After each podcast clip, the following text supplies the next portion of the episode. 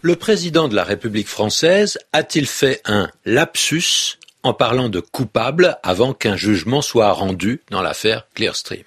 En effet, les accusés, les prévenus, comme on dit, ne sont pas coupables, ne sont pas considérés comme coupables tant qu'il n'y a pas de jugement. Ils sont au contraire présumés innocents, c'est-à-dire qu'ils sont considérés comme innocents. Alors, le mot de coupable ne convenait pas pour parler des prévenus de l'affaire Clearstream. D'où vient cette erreur? On parle de lapsus. Lapsus, ah, c'est un mot savant qui a gardé d'ailleurs une terminaison latine. C'est un mot latin qu'on emploie en français. Et en latin, lapsus veut dire simplement un glissement.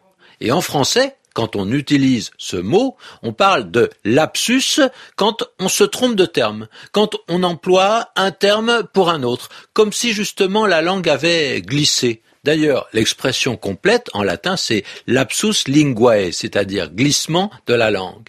Alors parfois, on se trompe euh, simplement de mots parce qu'on confond deux termes ou deux choses. Hein. On peut dire euh, je mets toujours de la cannelle dans la compote de pommes, alors qu'on voulait dire ah mais non, je mets toujours de la vanille dans la compote de pommes.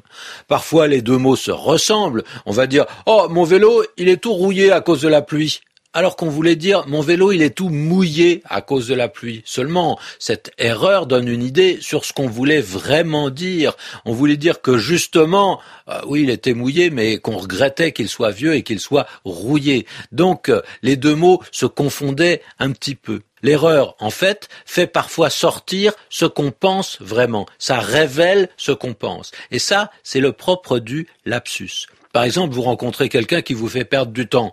Euh, vous voudrez lui dire, bon, il faut que je rentre chez moi, il faut que j'aille travailler. Et puis sans faire attention, vous dites simplement, oh, il faut que j'aille chez moi, il faut que j'aille dormir.